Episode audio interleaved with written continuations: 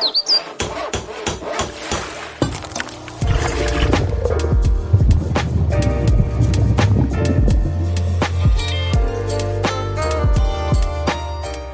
好，我是莎拉。您现在所收听的是由 Red Plus 多多益善所制播的节目《善尽天良》。多多益善是最近持续在募集定期定额捐款人的公益议题的独立媒体。我们在这里探究助人工作的学问。今天要讲一个很有趣，我自己觉得非常有趣的题目。那这个概念呢，叫做时间银行。我们先来欢迎台大创新设计学院的房思宏博士。大家好，非常高兴可以来上《善尽天良》这个节目。对，看你这么震惊的讲话，实在是。是非常的有趣，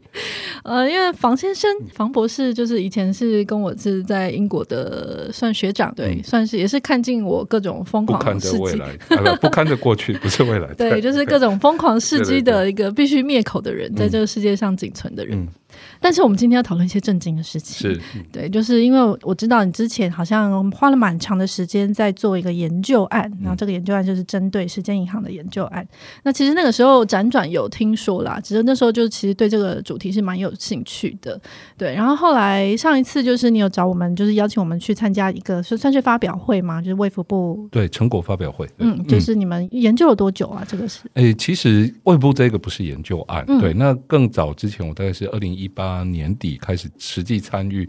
科技部一个时间银行的研究案，嗯、那个才是真正呃三年期的研究案。在那之前，其实我自己对时间银行也不熟悉。嗯、那透过这个三年期的研究案，其实认识很多。国内在推动时间银行的团体，那时间银行在台湾哦，如果我们要说主管机关的话，它是属于卫福部。嗯，那所以也是因为这样子的关系，我们在执行的科技部计划的时候，其实就跟卫部有建立起一些那个蛮好的合作关系。这样子，那卫福部是自二零一九年底，然后开始透过一个叫多元培力计划去补助。国内大概十几个团体，包括民间组织、地方政府、学校这些都可以去推动时间银行。那执行了两年多之后，他们因为也想再进一步去了解各个团体执行所遇到的问题，嗯，所以开出来另外一个案子，就是这个巡回辅导案，那就是由我们的团队呃，在今年负责执行，大概几个月的时间。那我们逐一去拜访这些团体，那拜访的结果就是展现在十一月二十九号那个成果发表会这样。嗯，是你说总共几个团体？嗯、补助总共是三个团体。嗯，那我们总共多拜访一个红道老人福利基金会，所以总共拜访辅导了十四个团体。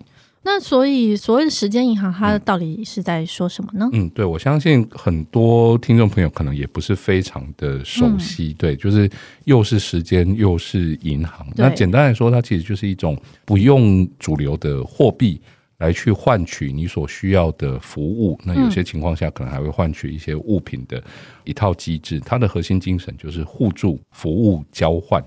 那如果我们回过头去看一些比较核心的概念的话，还会包括相信每个人都自己身上都有独特的资产。那我们重新定义工作 work 这件事情，对，不是只有那些拿得到。薪水拿得到主流货币的才能够算成是工作，任何的家务照顾、陪伴、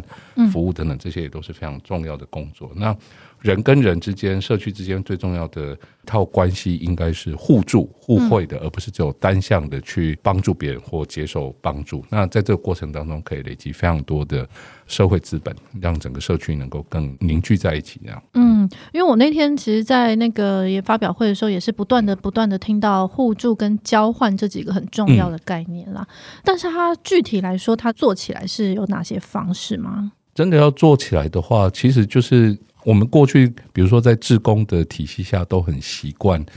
每个人可能有多余的时间、多余的力量，你就去投入公益，或在社区当中从事各种各样、各式各样的服务，你去帮助别人。嗯、那可是这个是一个单向的施跟受的一个关系。可是我们如果去看人类历史的话，你会发现很多时候，其实人跟人之间的互动不会只有这么单向，而是充满了各种。双向甚至多项的互助跟交换，嗯、那这个大家回想一下，可能如果在乡村长大，你会发现在乡下里面，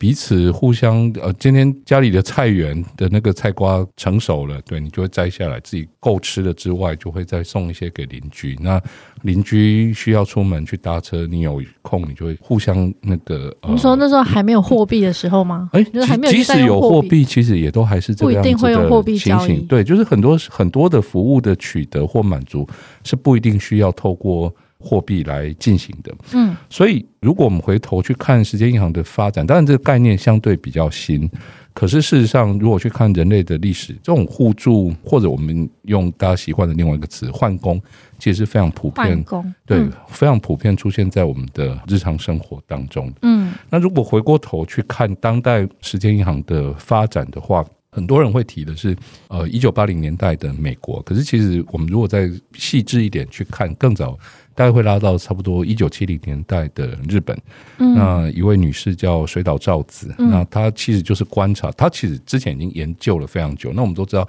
在日本的社会当中，哦，尤其在七零六六零七零年代，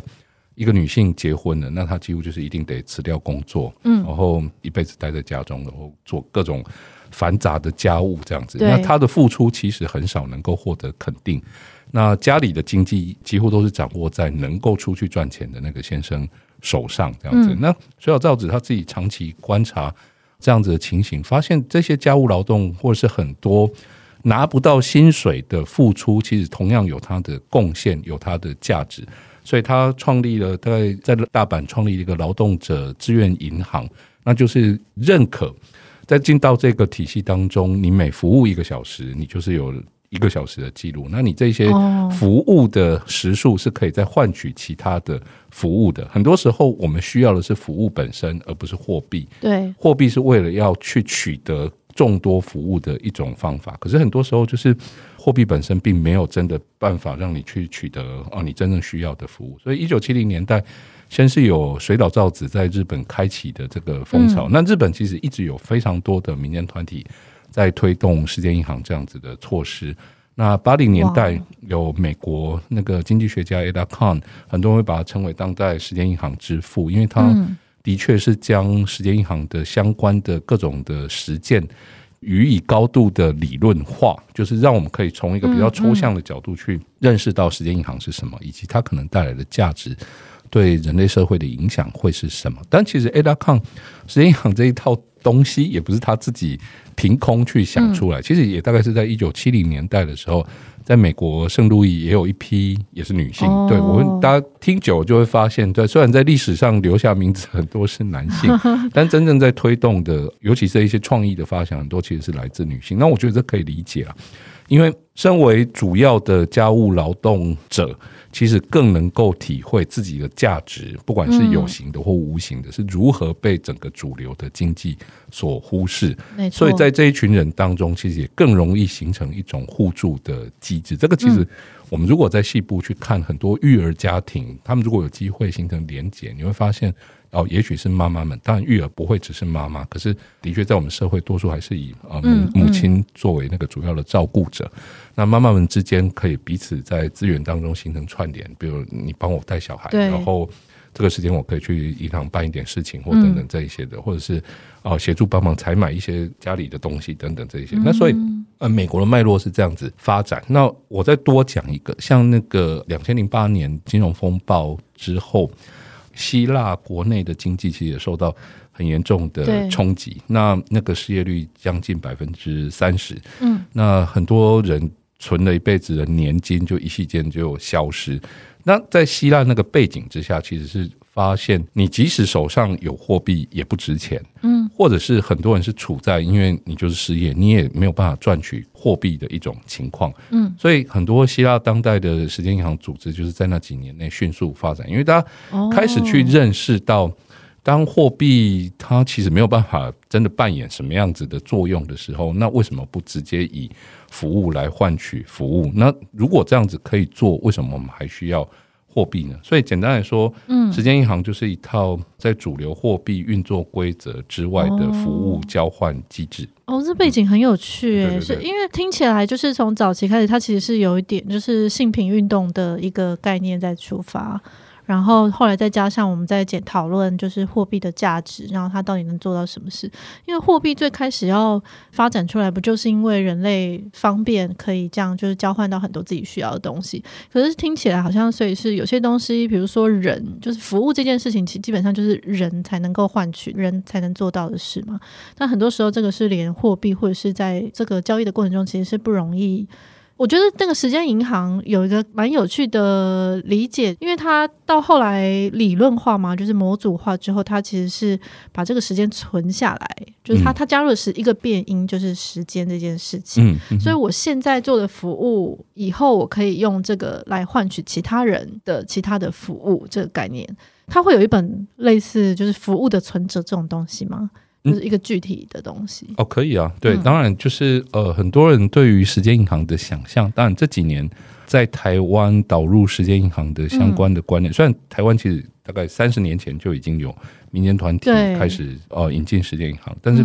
嗯整体社会有比较多的关注，的确就是差不多过去十年左右这一段时间。对，对，但如果我们去搜寻的话，你会发现很多观念的引进，比如说会举例说，瑞士的圣加仑，它其实是一个很小的城市。嗯，那他们导入时间银行的机制，用初老的或相对都还比较健康的人，就投入职工的服务、社会的服务。那累积的这一些时数，等他自己。年纪开始越来越大，开始走向老化失能的时候，可以去提领这一些相关的服务。那我觉得，在过去五到十年内，台湾社会开始注意到时间银行，多少也是因为台湾社会高龄化的趋势越来越明显，长照的需求。对，那所以大家会有一个想象，就是觉得。比如说像新北市的不老时间银行，它的标题吸引大家加入的标题就是“存老本顾未来”，对，类似像这样，很台湾人的味道。对对对对，那好像大家就是觉得哦，就是你可以先存下来，以后再提领。所以如果回到 Sarah 刚刚提到那个问题，有没有一个实体的存折？有，有一些团体他们会对应到台湾人的习惯，所以会制作一本非常拟真的那个存折。那可、哦、可是它背后的一个核心精神，其实就是需要记录。不管你服务的时间，然后或者是交换彼此怎么样进行交换，那交换当中会不会因为不同的服务有权重的计算，所以需要有重新做调整？重点是这个记录的过程。那当然这些记录你可以用一些资讯工具来满足，也可以用一种比较实体的方式来去记录下。其实很多团体都陆续发行过类似像时间货币。然后时间存折等等这样子的设计，这样这时间货币也蛮有趣，嗯、就是它到最后还是又成为另外一种货币的形式在出现，这样子。嗯、一开始可能是为了在既有的货币之外发展另外一条路，这样子。嗯，对。而且，然后我那天在那个研讨会，就是我听到台湾居然三十年前就有，真的是蛮惊讶的。因为这几年好像跟过去相比之下，但还是蛮少人在谈的。而且确实，我们听到的都是书上，比如说像呃瑞士啊，就是这些地方，就是国外的案例。然后大概听到的也都只是关于老老照顾或者是在照顾上面这件事情。但我那天听到就会觉得，哦天哪，就其实有很多不同的变形，就是有很多不同的变化跟运用的方式，那你们在这个研究十三个团体，十四个嘛，哈，嗯，对，就是有没有你觉得事情的蛮好的？就是你为什么会觉得他们可能做的蛮好的？哦，那个三十年这件事情啊，其实是一九九五年的时候，红道老人福利基金会成立。哦、那因为他们的创办人在成立之初，其实就已经有去日本，哦、呃，算是考察过。嗯、那我们前面有讲，其实日本从一九七零年代，然后后来甚至有。退休的法务大臣去投入那个基金会，推动时间银行。那再加上日本的高龄化的趋势，其实是比台湾更早、更快的。对，对，那所以当时去日本看过之后，所以回过头来台湾这边成立红道老人福利基金会的时候，其实也就同步了引进这种时间银行的概念。哦、那、嗯弘道三十年下来，其实有经历过很多，就是在时间银行的这一块有经历过很多那个内部的转型。他们也曾经发行过时间货币，嗯，为的是要让老人家能够习惯，就是你一直跟他讲你已经做了几个小时，可那个是看不到的东西。对，但如果你有具体一个可以拿在手上的东西，那感觉其实是不一样的。嗯。对，不过这个也是面临到一个问题，因为如果你要用时间货币的话，就必须要有人工在那边去呃登录各种交易的过程。那这个也是一个很高的人力成本。那所以这个没有运行很久。那大概在二零一零年之后就开始转型为全国互助连线。对，那这个有机会的话，我们在后面还可以再提一下。对，不过就是我这边就直接提红道好了。红道我们去拜访的时候，嗯。其实他们自己能不能够把他运作的那一套东西叫做是时间银行，他其实也不是那么的呃，应该说不是那么坚持或在意。嗯嗯嗯、对他现在情况是，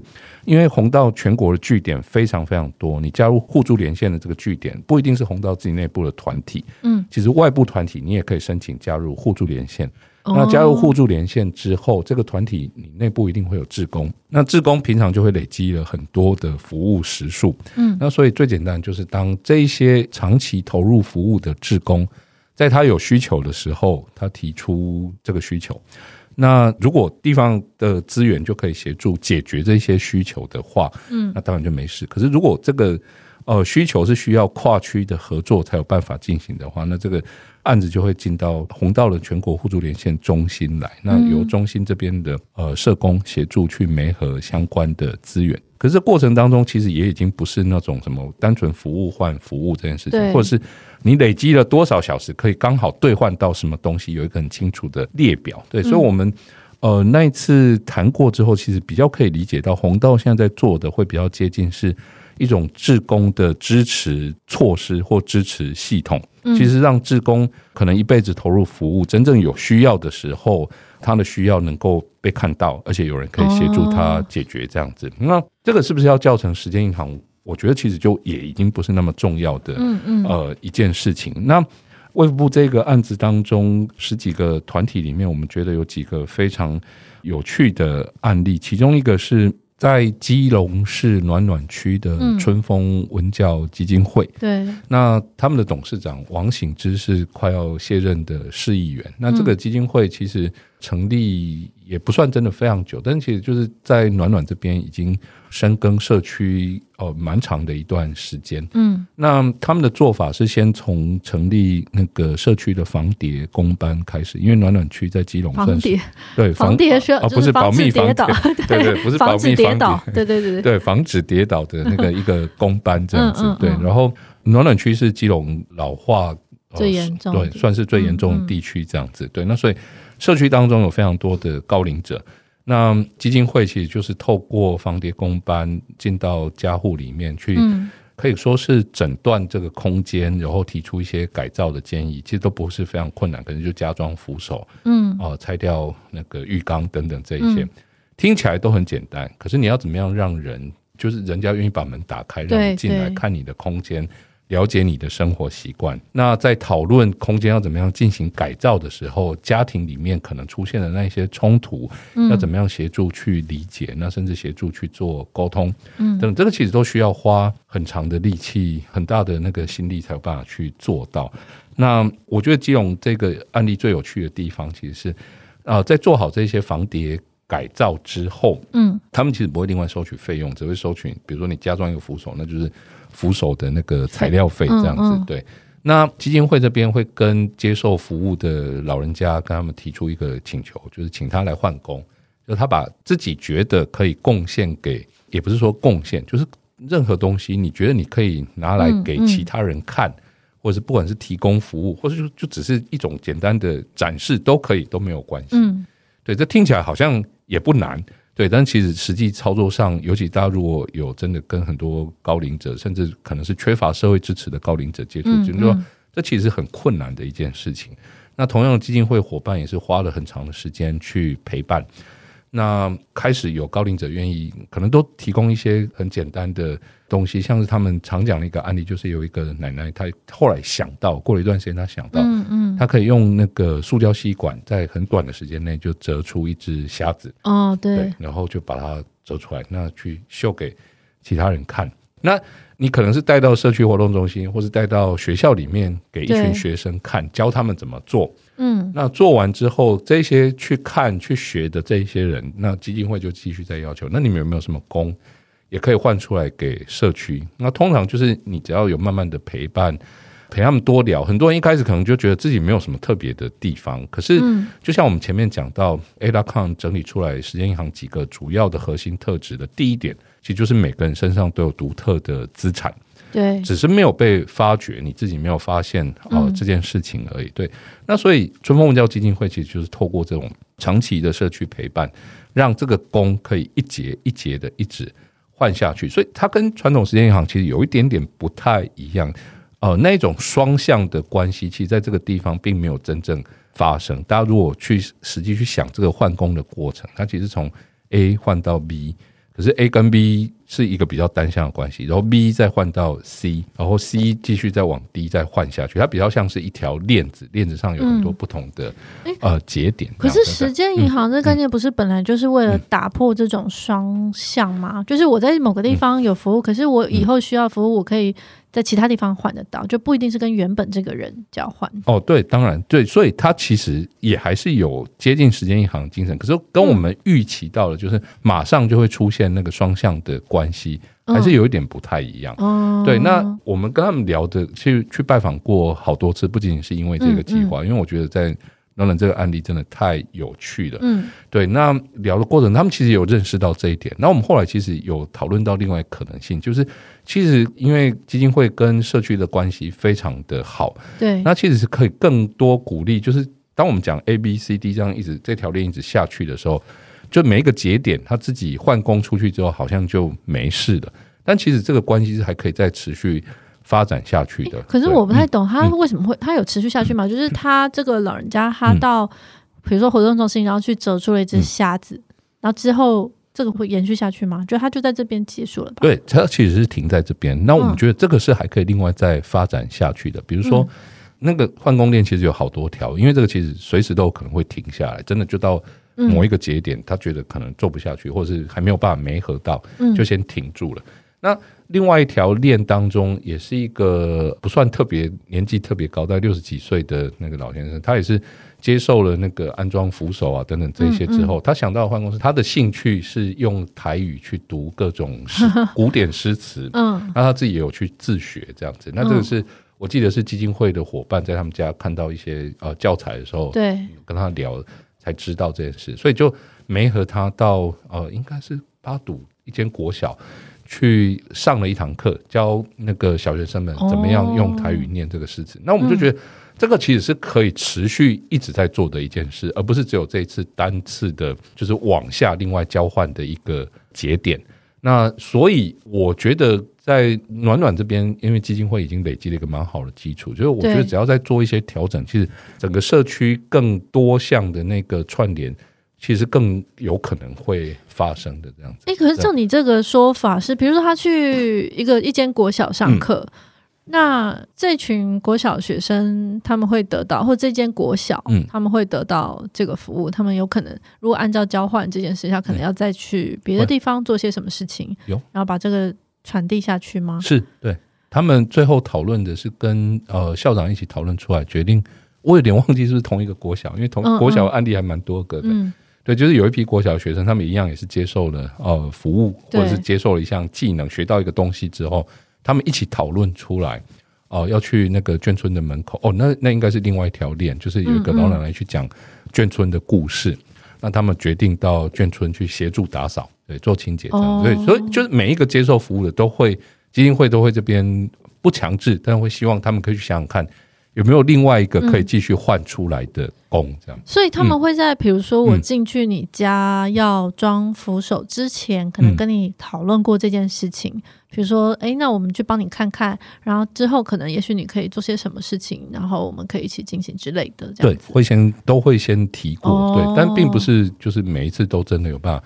简单来讲，这一套模式可能听起来不错。那我们跟春风文教基金会那个讨论的过程中，其实也知道，也有其他的社区想要把就是拿这一套模式到社区里面去应用，嗯，但实际操作之后发现非常难复制。最重要的原因，其实当然就是这个背后其实隐藏着很高的人力成本，你必须要花很长的时间在社区做调查、做陪伴，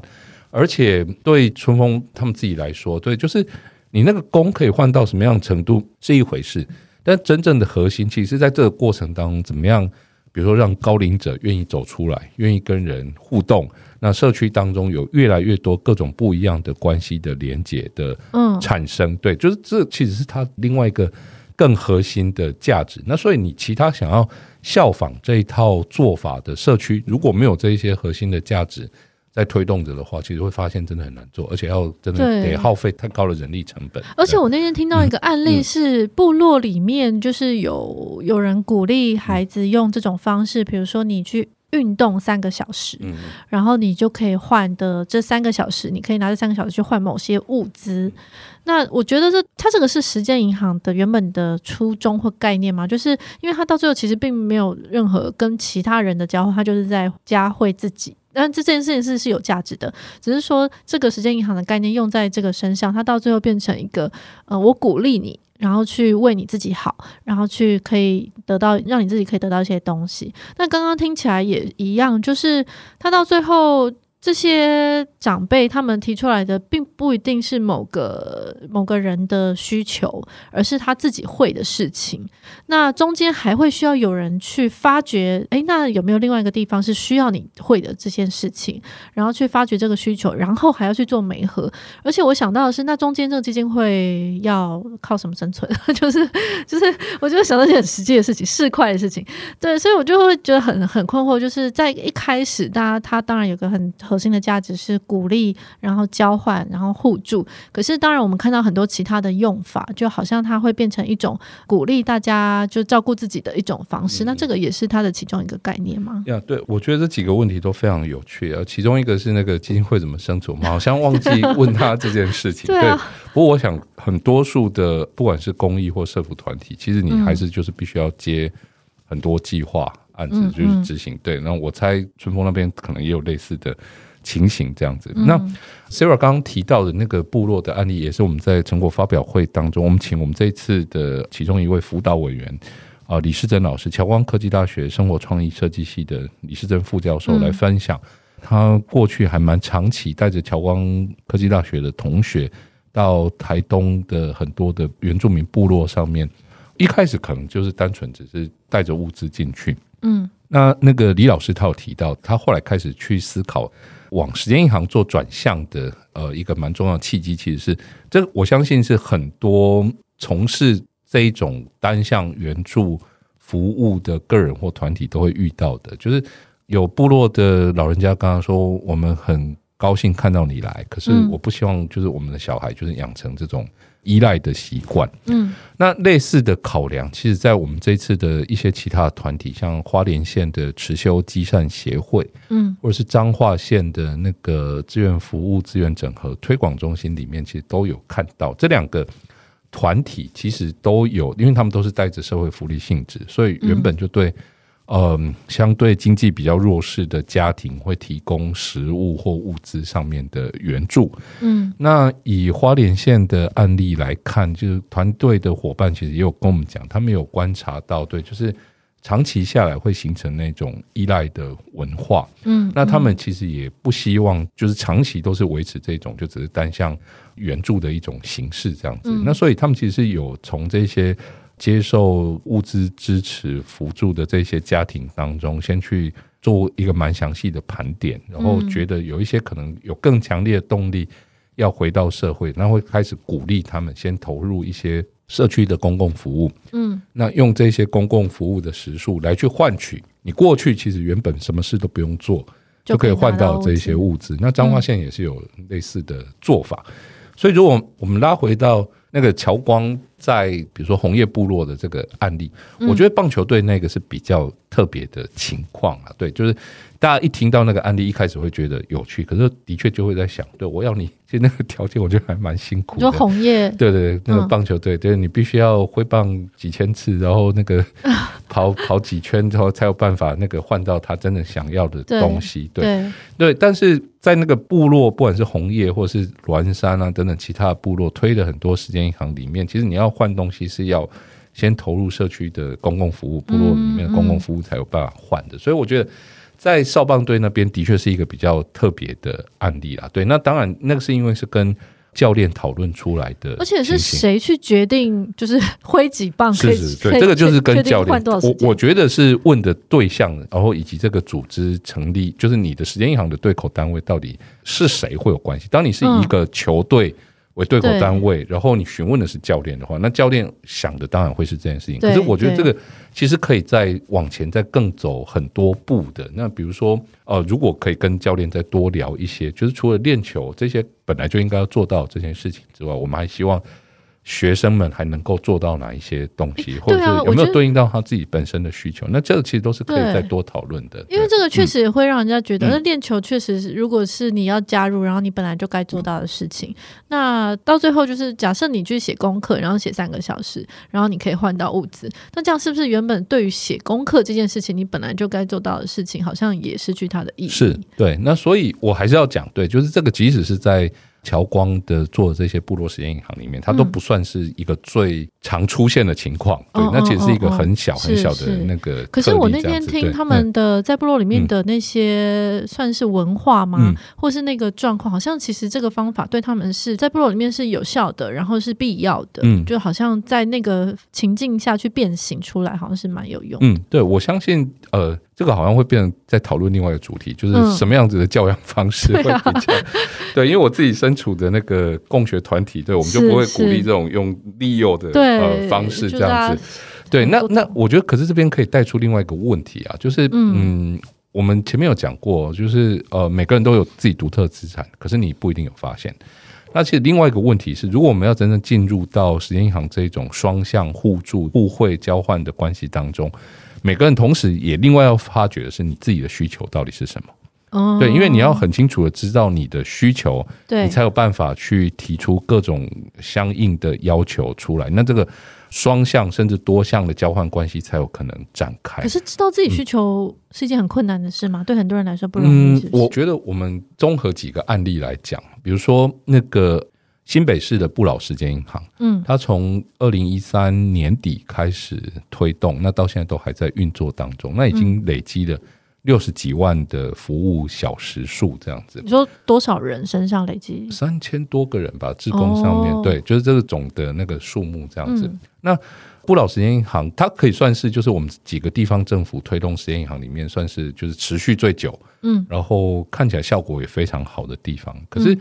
它累积了这么多时数，但是真正交换出去的时数，其实就是那个比例差别非常悬殊的。这样简单来说，就是存了很多时数，大家真的把它当银行看，没有人提领，对，没有，就是提领的时数非常少。那原因之一，我们自己这个这个并不是卫部多元培力计划十三个团体之一，对，但是我们过去呃，因为研究案的关系，也有去那个跟他们去聊过这样子，因为他在设计之初，他就是比较那种呃。想要透过时间银行来去解决长照相关问题的一种机制，对，那所以在设计之初，他就已经有讲，你加入这个不老时间银行，成为不老志工之后。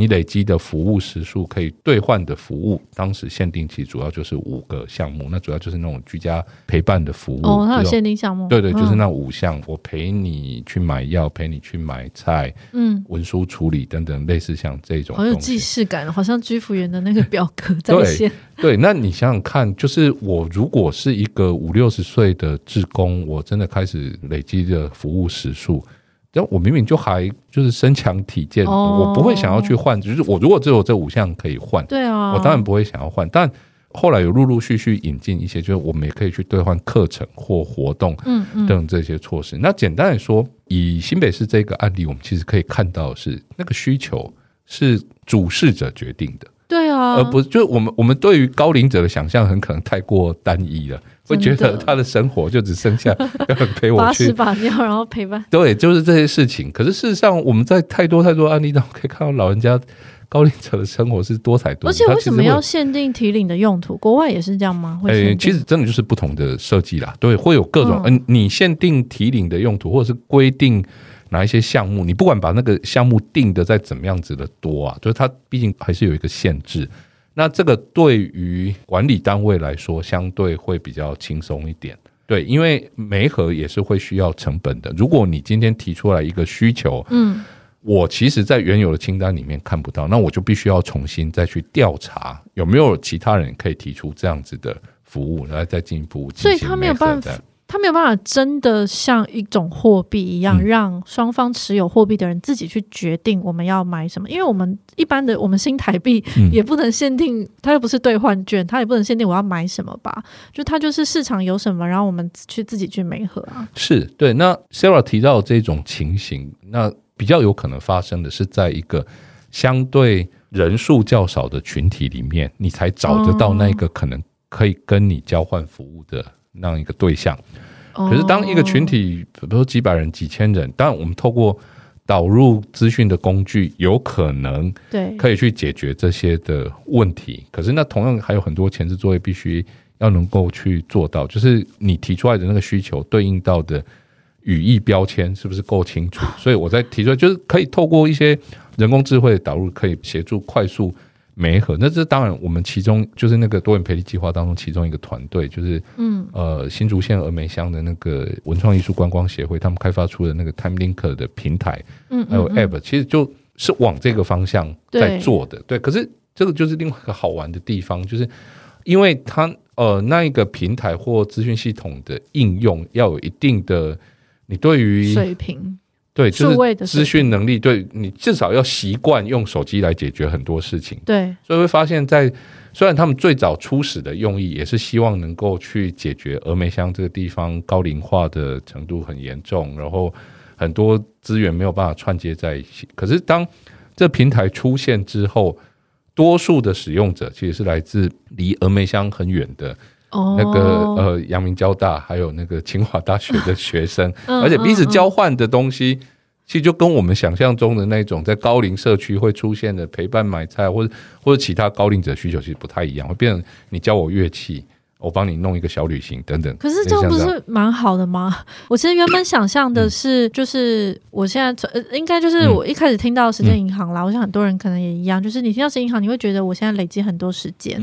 那我老一一来是我可能以后老了不怕没人照顾了，就是一个最直最粗暴的想象。那另外一个是再小的事情，比如说我今天就是需要有人帮我遛狗。然后有人，我需要有我在出国的时候有人帮我照顾猫，就是类似这种，就是我自己开出需求，然后我在这个平台，假设这个平台，然后有人 OK，那我们就来做这个交换，这样子。我想象原本以为它是可以是一个非常有弹性的这个东西，这是一个我觉得最理想的状况。可是它必须要有几个前提，就是第一个，你不要把时间银行真的只是想成是为了弥补。长照资源不足，嗯，而必须一定得导入的制度，对，因为如果想的都是长照这件事情，那就很容易，不管是在可交换服务项目的规范设定，然后当中，它它就容易太单一化，有可能出现就是像我们在新北市看到的情形，那最后的情况就是 没办法兑换，因为大家永远都不知道自己真正走向失能老化的那个时间到底有多长，对。那所以，在累积了大量服务时数的过程当中，就是宁可先把它存下来。我们有时候会开玩笑讲，这就是真的就是银行定存，对啊，或甚至是买保险的一种概念，这样子就是一直给它放着，对，然后其实不会有太多的交换出现。那其实非常非常可惜的一件事情，因为不管是技能的提供或各种需求的满足，其实如果我们不是只看到。高龄的这一块，你会发现其实是有可能有更多元而丰富的对啊样态。对，那不过老实说，我也不太知道可以做到什么样程度，因为主管机关就是卫福部。对，那卫福部当然现在主管机关是那个社会救助及社公司，他没有直接处理到是长照的相关的业务。可是的确，呃，我前面也提到，就是在过去五到十年内，国内很多团体或官方。开始注意到时间银行，的确背后有一个背景，就是因为那个高龄化的压力在，嗯嗯，所以无可避免，真的会某种程度上还是会希望它可以对应到一些高龄化社区的需求等等。所以怎么样把那个他可能的参与者，然后以及你让参与者更多元，有可能带来更。蓬勃的那个交换这个机制去把它纳进去，我觉得这的确是需要大家一起去想的，对。因为我觉得限定提领需求、可兑换需求这件事真的是蛮大的扼杀，哎，是真的。因为那个，尤其是像我们现在居服员，就是长照正式官方系统这样，居服员他最常被诟病的就是他的那个呃能够做的事情，其实真的非常的死。嗯。然后那个死是到就是我到你家，然后我可能这次我来就只是负责帮你洗澡，可是我现在临时就是缺。缺了一个什么东西，我们绝对没有办法去帮你去巷口去买一下东西或什么之类的。嗯嗯、那我们本来想象就是时间银行是可以去算是活络这件事情，嗯、然后去可以去解套。嗯，可是好像听起来就是如果我们把需求限定完，那好像就算我有需求，我其实没有办法兑换，它到最后就会变成累积很多时数。嗯，而且累积时数这件事，我就想到，哎，那最后会不会通货膨胀？或者是比如说哪一天这个政策变了，然后我我时数全部都没了，就是比如说政策政府抽身了，然后或者是以后可能你政策怎么样，然后我们所有这些前面就白费了，这样子。嗯，对，第一个时间银行的设计其实某种程度上是对应到就是主流货币会有通货膨胀这件事情。嗯嗯，嗯，但时间银行基本上不太会，对，因为你要真的有服务才会有。那些累计的时数产生，所以它并不是有一个发币单位，然后一直发行时间货币。哦，它没有一个中央集权的力量。对，通常是这样一种情形。那所以通货膨胀是可以比较不用担心。但第二点的确就是，也是现在国内在讨论怎么样推动时间银行，所以一个还蛮重要的一个关切的点，就是有没有一个最终的责任保证。嗯，我累积的这些时数到底。有一天我需要的时候，第一个可不可以换到我想要的东西？那这个跟整个那个服务项目的那个定义、那个框架就会有关系。那第二个是会不会有一天就是时数通通都不见了，或者干嘛？对，那所以的确会有很多团体会希望就是由政府跳进来，因为至少可以确保。时数不会不见等等这些东西。那当然，如果考虑的只是时数，其实就是一种记录。不管它最后转换成一个时间货币或是点数什么，它其实就是一个记录。对。所以，如果我们单纯只是在想，不管是服务的记录、提领的记录、交换的记录，这一些会不会不见的话，那其实科技可以协助解决这些问题。是。比如说，就说了记录上区块链，那在区块链上面资料几乎是不太可能被篡改的情况之下，所以记录是不会。不见的，那重点只在于你到底能不能够找到，就是真正可以去兑换服务的对象，然后找到你自己的需求这样子。不过，这个的确会是一个，我觉得真的会是一个蛮大的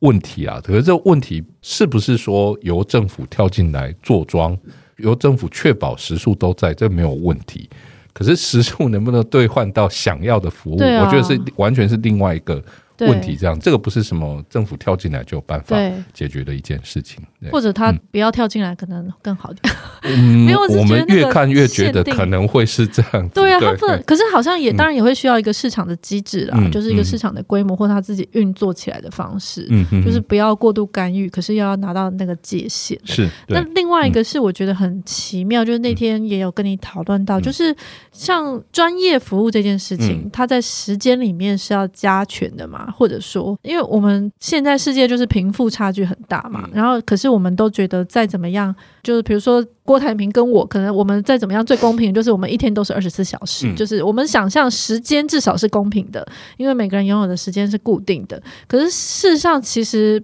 不是啊，因为就是有钱的人，他可以拿很多钱去换取时间嘛。对，那时间对他来说比金钱可能还更珍贵、珍惜这样子。那同样的，就是我们都在讨论说，时间银行可不可以？因为我们既然一开始是想象它是为了弥补这个长照人力很不足这件事情，那假设他今天真的要跟国家的，比如说长照的系统做结合，那我今天做专业，我一个已经被很多时数训练出来一个专业的居服员，我去做的服务是不是会比其他？一般人的照顾就是更，我应该兑换两倍的时间或者三倍的时间，然后可以做这个加权。可是这个加权的单位到底是谁？谁有权利决定这件事？在国际上的时间银行的案例当中，有一些是很坚持，嗯，没有时数的加权这件事情，一个小时就是一个小时，不管这个内容有多专业。对，对，那有一些团体是可以同意有加权的，只要交换双方讲好，那就可以。对，因为。我们不是服务交换完之后才开始讲，我这是我要多收你几个小时等等这个样子，其实事前就要先同意了。诶，可是他如果同意，嗯、就是比如说我现在就是换取你的服务，问、嗯、问题是我其实并没有，就是对我来说是没有损失，我可以狮子大开，我也可以给你五百个小时，可是对我来说都没有差。那这个交易本身。跟一般的交易其实很不同吧？嗯，对，应该这样讲好了。我们这个把它用账户的角度去理解。好，嗯、我我愿意提供五百个小时，你觉得对自己没差，可是你至少在时间银行的账户里面，你就是一个负五百个小时或欠五百个小时的概念啊。对，那对，因为你每一个你还是有一个个人的账户存在嘛，对，那交易的双方，好，你说好这笔交易，我愿意给你五百个小时，那你就拿去，可是那就表示你的账户会被扣掉五百个小时哦，在里面，对，那所以 没有意识到这个真正的交换，对，所以你未来，所以我们那一天在成果发表会上面。介绍的一个新开发出来的平台——无限时间银行的平台，大家有兴趣的话也可以去搜寻一下，找来看。它背后其实是用一个记账系统的概念去规划整个系统该怎么样架构起来。那这的确是啊，对，就是你可以透过很多那个机制上面的设计，比如说每个人的账户会有个上下限的区间。嗯，所以没有办法让你无限制的你的那个时数一直存下去，避、哦、避免出现呃像新北市这样子只或者他规定你什么时候要提领，对对对，这些都可以，要不然点数就自动消失或分配给其他人。嗯，嗯，那你下线同样也是啊，你当然本身如果是因为自己就是比如说身体有一些不方便的地方，没有真的没有办法具体提供服务，所以你只能够。一直扣，一直扣，那也没有关系，因为其实可以在系统里面导入，比如说捐赠的机制，或者开设家庭账户。嗯，你让家人去服务，哦、然后家人的时数来帮你去取得这一些服务，这些都是可以做到的。对，但是我现在付出的，以后可以回馈给我的家人。当、嗯、当然对，但是像 Sarah 刚刚提的，其实是我们一开始的时候也有花蛮长时间去讨论，其实就有一种洗时间币的概念了。嗯嗯，对我觉得其实我好像也没有真的拿到什么样子的服务，可是我一口气开很多的那个很高的时数给你这样子。对对，但是如果你那个账户本身的规范有做到好的话，其实这个很难真正出现啊。哦，对，就是因为你也不可能无限制的一直扣下去，那些是会出现在你自己的个人账户当中的。那你一直都是负的情况之下，其实你后来你接下来也就很难再去要求其他的服务了，这样子。对，那甚至包括如果我们这一套系统是真的可以比较好的跟资讯系统，然后跟区块链整合的话，其实是包括每一次服务过程当中给予彼此的评价。或甚至我们有没有可能再加入一些第三方的认证，去 check 过这个服务是真的有发生，然后它基本上是有一定的品质，这些都是可以留存下来的记录。那所以每一个都会跟着自己的个人履历在走，所以这个是最理想的情况，也是我们那个科技部计划原先想要做的，就是觉得只要真的有办法导入区块链跟那个人工智慧的技术之后，是很多我们当代看到的。时间银行运作的难题，搞不好就可以迎刃而解。当然，后来发现没有那么简单。可是至少有一些问题，我们的确是预期上是可以透过导入一定程度的资讯科技可以解决的。对，那天发表会其实有几个四个左右的平台也是在参与讨论嘛。我觉得非常有趣啊。虽然其实他们讲的蛮难的，我有点听不太懂。可是我我觉得好像确实就是资讯平台的设计在里面是非常。重我说的是，就是他们可能不只是需要懂资讯嘛，因为听起来是他完全需要懂人跟人之间这个连接的方式，是对，然后还有很多文化性的东西，才能够去设计出一套真的很好用的东西。但那天我还听到一个蛮重要的，就是这好像从头到尾一直在强调，就是时间银行这件事情跟志愿服务的区别啦。嗯，因为其实我刚刚也是一直想到，就是那我们做的这些累积下来的东西，其实跟现在的志愿服务。好像很大的差别就是，哎，我现在志愿服务大概累积到一定的小时，我就可以得到志工证，或得到一个嘉许，嗯，然后甚至是就是我在这边累积了一个什么，比如说学生，对学生来说，就是我去外面做志工服务，然后我累积的时数可以。增强我的学习履历，可以让我换到一个好的真试的机会。那这个已经不完全，真的完全是在做志愿。但当然，这里可能有很多要讨论的，只是会觉得那，所以它最大的重点是在于，那我累积下来这些志愿时数。这些志愿时数可以换东西或换什么东西吗？或者是我在做志愿服务这件事情的过程中，我的心态是什么？如果今天是一个时间银行，那对我来说，这个心态好像不纯粹是在做服务，而是我是为了自己好，然后我是为了我们共同，然后我以后可以换得一些东西，这样子。嗯，志愿服务这一块啊，我觉得我们必须要回过头来看台湾的背景，就是因为我们有非常深厚的志工文化，嗯、对对，那也因为已经有立法有志愿服务。法的相关的规范，其实志工本来就不能够去换什么东西，就是一堆荣誉的证明等等这样子而已。对，所以导入时间银行，甚至怎么样去看待，就是时间银行跟既有这种资源服务文化，它彼此之间的关系啊，这其实是那个时间银行相关讨论当中一直会出现的。嗯嗯。然后整个研究团队，包含我们自己的团队，然后还有这次找来的那个辅导委员，很多原本其实是也是在做那个社区工作背景的那个学者，这样。我们最早都会觉得，就是这两个最好有一个很清楚的切割，对，因为毕竟志愿服务或志工的时数，它本来就是不能干嘛，嗯，对，它就是放在那边形成一个荣誉榜，对，类似像这样子的东西，对。可是时间行的时数是可以去换得很多不一样的，不管是服务或者是物品的。那所以这两个最好就是至少要做到一个原则，就是这两个时数不能够混用，嗯。呃，你不能够那个累积的时数，一方面又要去要那个职工的表扬证书，一方面又拿到时间银行体系里面来再去兑换其他的东西，这样这是一个最基本的原则。嗯，可是这两个的切割有没有那么容易做到？我们觉得其实某种程度上还蛮困难，就是因为这种职工的文化已经太根深蒂固了。所以我们其实观察到有一些团体，他们做的时间银行其实比较像是职工的激励措施。对，就是我累积的服务时数可以拿来换课程、换活动，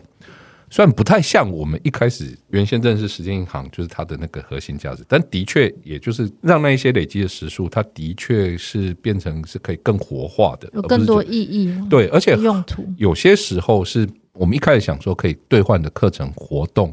可能也是从管理单位的角度去想，嗯，可以。可是开始导入了这种交换的机制之后，会陆陆续续观察到，这个在花莲或彰化的案例里面都可以看到，就是社区的志工们开始会认真去想，我们其实真正想要什么样子的课程。话说那个需求其实是重新探索的，那这个也让我们认识到另外一面。对，就是我们虽然经常讲志工就是一个单向的牺牲奉献提供服务者，可是其实他们的需求很少被看到。对，真的，他们也不是真的没有需求，嗯，而是在既有的机制运作之下，他就算有需求，看起来也很难被满足、被支持，嗯，所以在这种情况之下，导入时间银行机制看起来也是有另外一层的好处，但我们觉得，就是当然还是有很多可以在做转化调整的地方，就是比如说我们在最后面给的建议里面会包括，就是如果一个团体它原先有志工。嗯，可是他同时也想要开始推动时间银行的话，那我们会建议他就是实际去进入到时间银行这些人，你就不要再叫他志工了，这很容易搞混。对，就是而且这的确也会跟我们就是志愿服务法相关的那个规范会有一点点冲突，所以我们会建议你是不是就是另外再成立一个单位，用会员社员的方式哦，对对，来去推动时间银行这样子。那会员间的交换其实就会变成是一个比较。理所当然的一件事情，这样子。因为那天发表会也有人说，他们的志工就是到最后已经有点分不清楚，因为他有的时候是这个计划时间银行计划里面的时数要兑换的人，然后有的时候又是另外那个志愿服，他有时候在做的另外一件事情，好像又没有办法兑换，然后到最后就其实确实对志工本身来说是蛮难分得清楚的。对，有一些志工会非常坚持，就是他的那些荣誉榜的累积，他其实根本就不想要换。什么其他的东西？那我们觉得也都 OK。对，但是重点就是可能一开始的时候要将那个游戏规则必须要讲清楚。嗯，对你现在在做的这件事情，你当然哦，也许我们可以有一些弹性一点的机制，你可以稍后再决定你的时数是要留在自工体系里面，或者进到时间银行体系里面。可是进到时间银行的就不会再回去自工。所以你在自工这边这套系统里面，你面临到的影响会是什么？就比如说你累积的时数不够等等这些。嗯嗯。那你进到时间银行，你遇到的情况又会是什么？这个都会需要团体先讲清楚。那团体会有一些已经有志工的团体，会先从志工来推动时间银行，这也是可以理解的。对。因为这些人原本至少就已经现有一个单向给予协助的一个关系存在。那所以这感觉想象中，我只要再开启另外一端。那让那个双向的交换可以出现就好，相对好像比比较简单，但真的没有那么简单。对，所以像那个国立中正大学社会福利系吴明儒老师，他们整个团队，其实在嘉义大林，后来延伸到很多嗯。台南云林的乡镇，他们好几年的实验这样子下来，他们过去也曾经发行过那个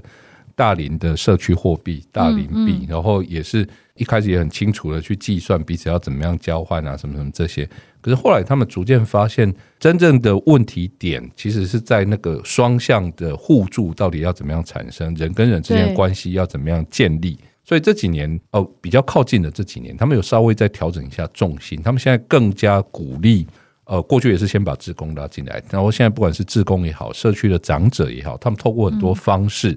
让他们练习去讲出自己的需求。因为如果你永远都只是给予或者是接受的那一方的话，那永远不会有这种双向或多向的那个互惠互助关系，就彼此的互动产生。所以，怎么样去练习讲出自己的需求，也是我们发现。哦，是未来真正要推动时间银行当中各个团体一定要注意到的一件事。真的，嗯、而且其实我们，因为我们平常在深耕这些题目啦，嗯、我们其实也看到很多就是所谓受帮助的个案跟群体，嗯、他们因为长期以来就是接受外界的资源，嗯、那其实到最后其实是不太有办法发出声音，然后有办法去说出自己的需求，因为因为你说出需求，不可避免就会出现，比如说，呃，可是其实你给的不是我要的，嗯，那可是他怎么去表达这件事？因为通常。一表达就会被别人说，哎，你不知好歹啊，有人帮你还怎么样？那最后其实很多人是习惯隐身的，他就不会去讲话。嗯，那我觉得有这个货币或这个东西可以交换的存在，好像会让人比较有尊严的，能够去开口说，哎，那我跟你换一个时间，这样子。是对。如果我们回到那个不管是花莲还是就是彰化的例子，就是他们都有看到那一些原先只是接受。各种协助的弱势者，嗯，怎么样让他们可以更有尊严、更有自信的重新回到社会？那时间银行对他们来说，其实也是一种工具，对，对就是刚好有这一套工具，先鼓励这些弱势者可以先投入一些服务。那以花莲的案例来说，那个团体的分享是跟我们提到，其实可以看到那个具体的转变在发生。嗯，那有一些个人家庭要投入服务的过程。开始肯认到自己的价值，那甚至还会要求能够可以在社区甚至在部落当中，可以再做更多事情，这样子。对，那我觉得这些都是一个非常对啊正向的转变，对，很棒。那因为今天就是时间的关系，嗯、其实我还有蛮多蛮好奇的地方啦。不过就我觉得这个概念还是蛮需要先消化一下这样子。但是我最后蛮想问一个，哎，算是两个问题嘛？呃，因为像货币这件事情啊，嗯、或者说在资讯平台还没有起来或发展之前，那他们这些时间都是就怎么登记的，或者是谁去认证？那所以货币它是为了。免除这些登记所发展出来的嘛，比如说，它就是我们不用去有这些复杂的登记，我只要拿着十张这个货币，就是一个具体的，我不知道它是什么东西，是一张卡片还是什么，但是它就可以真的去兑换，就不用后面的那个人工还是怎么样？嗯，发币的本身，当然一方面，我们其实在很多社区经济或社区货币的实践，其实就可以看到，就是地方。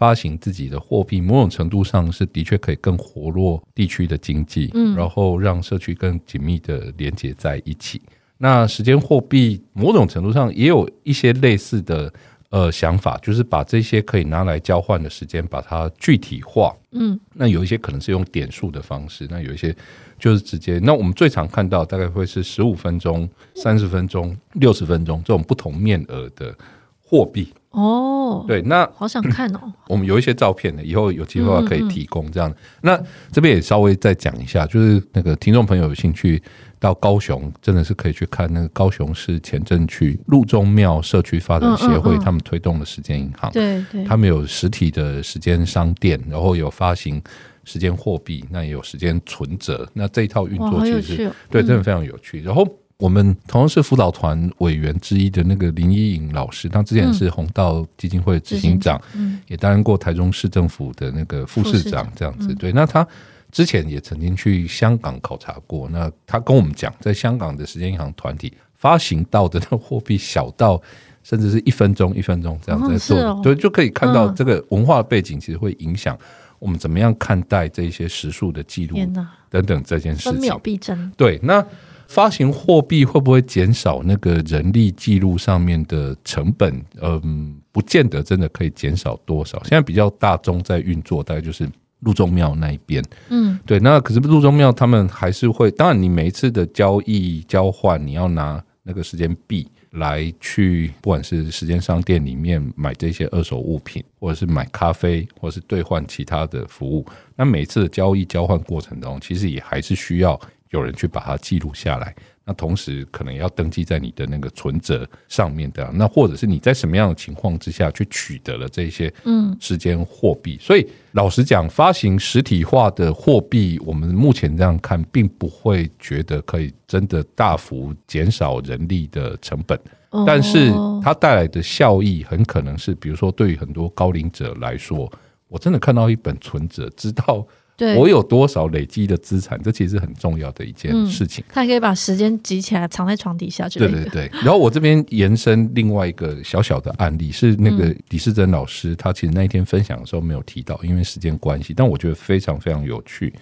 那是他最近在，我有点忘记是在台东哪一个部落了。对，嗯、也是刚开始在跟他们谈时间银行的概念。嗯，那还没有开始真正推动讨论的过程当中。部落的青年其实就有提了，对，就是他们觉得，就是我们累积下来那些时数，干嘛还要花那么多力气，还在那边手写，啊要记录多少？然后部落里面就有产那个，我印象中是琉璃珠吧，嗯，对，我们就用琉璃珠来记录就好了。那所以每个人就自己去串起来，我就可以知道你累积了多少东西，用这些可以换到。什么样子的，差不多什么样价值的那个服务或者是物品？你说，比如说十颗琉璃珠交换，类似像这样子，类似像这样子的概念。没有，应该说你就是因为有了服务，所以你可以取得一颗琉璃琉璃珠这样子。对，所以我觉得这完全就是可以再带出另外一种不一样的想象，就是这个时间，时间是一个很我们看不到摸不到的东西，可在时间银行的运作当中，要怎么样让它具体化到让你真正有感觉？嗯。习惯智慧科技的人，当然就是我在 App 上面操作或是干嘛，对，对，就是你所有的资产就只是一串数字，你也觉得没有关系。可是可能会有另外一批人，他不见得是真正存在数位落差，可是他需要看到一个实体的东西，让他可以去感受到它的存在。那琉璃珠这个案例，其实也是看到另外一种对应到啊具体的文化脉络当中，有可能产生的对于那个时间以及后续的交换的。想象，所以其实我觉得，就是过去这样差不多已经四年多吧，就是接触很多台湾时间银行的案例，嗯，的一个心得是，我觉得台湾时间银行的各种发展非常的有趣，嗯，因为跟我们在文献当中看到很多国外情形几乎都不太一样，嗯，那当然这也对应到台湾很多特殊的社会脉络，比如说国外我们经常会谈到说，哦，我帮你剪一次头发，然后换可能你帮我煮一顿饭，或是干嘛。在台湾，我们几乎不会有请人帮忙剪头发的这种需求，这个只有在国外读书的时候才会出现。对，因为剪头发很贵，没错。对，而且可能又剪得很难看，这样子。对，那所以，可是，在台湾，你到处都有一百元理发店啊。对，对，就是，而且那个消费真的是多数人可以负担得起的情况之下，你根本不会有这样子的。就你加入地方文化变音之后，就对。然后就是，那台湾出现很多对于那一种可以兑换物资啊，或者什么。这些的相关的设计，很多时候不是真的就只是因为觉得哦，这可以换到一些什么东西不错，而是那个背后的那一些文化的社会的因素。当我们实际在换这些东西，一方面它有需求，一方面是在这个换的过程当中，可以更去让社区可以有紧密的连接出现。嗯嗯，那这些核心的价值，其实可能才是更重要的地方。这样子，对。那所以我觉得很有趣的一点，就是的确真的在台湾看到。非常多多元而有趣的发展，就是时间银行的发展。那它未来会长成什么样子？老实讲，不知道。对，嗯、但是我觉得还可以再持续再观察下去。这样，嗯、对，这其实是我的第二个问题啦。嗯、就是以你现在看台湾，因为虽然红道在三十年前已经开始在提倡。但是台湾刚刚你有讲嘛，就是实际真的比较在发展是这十年的事情。嗯，那你有觉得以台湾现在的发展的状况，以及你会怎么去看它？比如说未来十年的一个发展，或者是它未来对台湾在哪一个领域，或者是哪一方面可能会特别会有帮助？嗯，如果要看它未来发展，我其实还蛮乐观的啦。嗯嗯，比如说那个无线时间银行这个平台，嗯的那个开发的伙伴，其实我们好几年前就开始合作的。那我们曾经从一开始只是想要把一个南非的那个社区交换系统的平台把它中文化，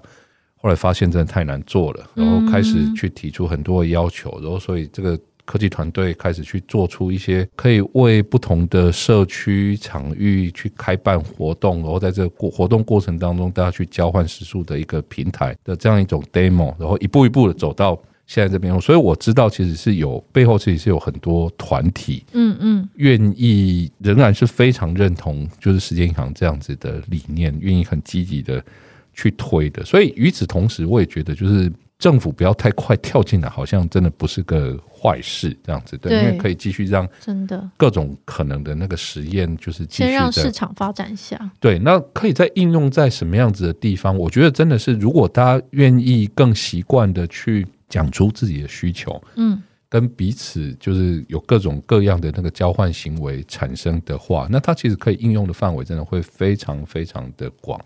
尤其是就是在脱离了我们传统那种，就是他一定得跟高龄社会、高龄者绑在一起的那种时间银行。对，因为呃，像我们在台大也有一些课程，就是课程中会请同学们自己去探索一下大学生彼此之间会有一些什么样子的交换互助行为，就发现真的还蛮多的。比如说一起写共笔，那共笔里面的那种分工。对，对，然后或者是那个 Sarah 可能会比较有感的，会有一些，比如说呃，戏剧系的同学，他们在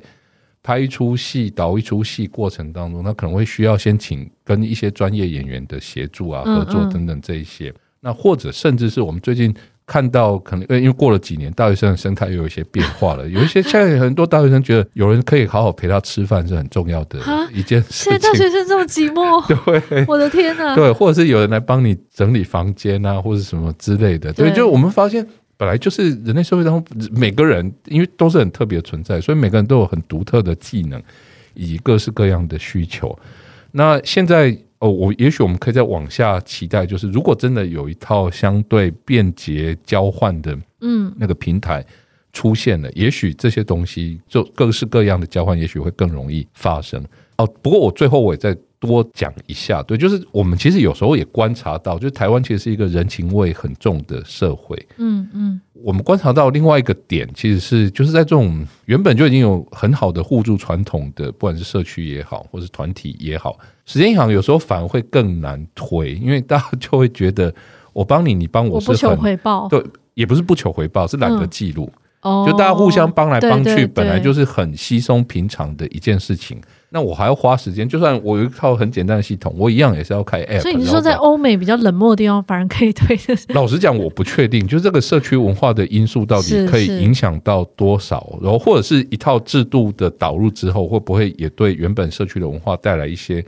质变影响，而且我我刚刚突然想到一件事情是，嗯、那它跟现有的货币是不是有时候也会重叠或冲突？比如说，像比如说我今天就是用劳力去换一顿饭，我就是换到了五百块，嗯、那这五百块同样就是货币，然后我可以拿去交换其他的东西，嗯、那不是是不是一样的概念？哦，当然很多人会有这样的担忧，这个比较对应到 Sarah 前面提到那个专业者的这部分。不过我们前面讨论其实是集中在专业者时数的换算，对、嗯。那如果是回到专业者的。价值的部分，我们其实后来发现这个问题大概没有那么复杂。对，就如果他这个专业本身是可以换得货币，而且他也愿意去换货币的话，那就去换 货币。对，那就是用新台币没有关系。对，本来就没有关系，没有没有任何限制。但是如果这个专业者他愿意去换取时间点数，那当然是因为这个时间点数。有对应到它的价值是，然后他也觉得时间点数，他未来可以去换到一些他也许用货币不是那么容易直接取得的一样一项东西。比如说，我们这样讲好了，很多东西真的不是有钱就办法买到的。比如说，以我自己有两个小孩，然后我们有那个还蛮沉重的育儿压力的情况之下，很多时候会觉得，如果小孩可以有人把他们带走两个小时。不管是带他们去放风，或者是读绘本，或者是干嘛，对，这个真的是很好。可是这个真的不是钱花下去，或者是如果你有比较及时的需求的时候，也不是身上有钱就有办法解决的一件事情。所以你说累积的服务时间点数、时间货币会不会有它的价值？对专业者来说，搞不好有的时候会有它的价值。嗯，他如果愿意进入时间银行这一套系统，然后用他的专业换得。不是货币，而是时间货币、时间点数的话，那也就 OK 啊。嗯，对，这其实取决于他自己的选择。所以，所以他本身并不会直接跟货币这边产生一定的冲突了。对，而且回到最初这件事情发生在最开始那一群日本，日本对。对，就是他一开始其实就是因为他很多家庭主妇他在家里的劳动，是。他并不被主流社会认同，所以这些劳动在主流社会是没有办法取得货币的。所以这样听起来，其实我当然就是对我们凡夫俗子来说，一般人来说，就是很多人会觉得很多事情是金钱换不来的。但我想对很多有钱人来说，他相信每件事都有价码。是啊，就你出的够高，我就找得到人。可是时间银行听起来更大的意义是在于，但是我原本很多不被认同、不被主流货币认同的，其实它变成。就是我找回它的价值，然后这个我的付出其实可以被重新的定义，然后可以去交换更多的所得。嗯，对。对，那今天哦天呐，我们已经大超时了，就是非常感谢那个房博士，就是抱病前来。OK，对，就是 今天感冒，所以对对对对，声音状况很差。对，但是我想就是我们还是换到了大概七十分钟的时间，就是看看这个时间七十分钟的服务。对对对，好，那其实我是蛮有兴趣的，我觉得之后我们多多一下也会。会继续追踪这一题，因为我真的蛮想要继续再了解。我觉得真的是很有趣的。对，然后而且重点是已经有很多案例是可以去了解他们的实际的状况，这样子。那我们今天就非常谢谢房思宏博士，好，谢谢大家。那我们就下礼拜日再见，拜拜，拜拜。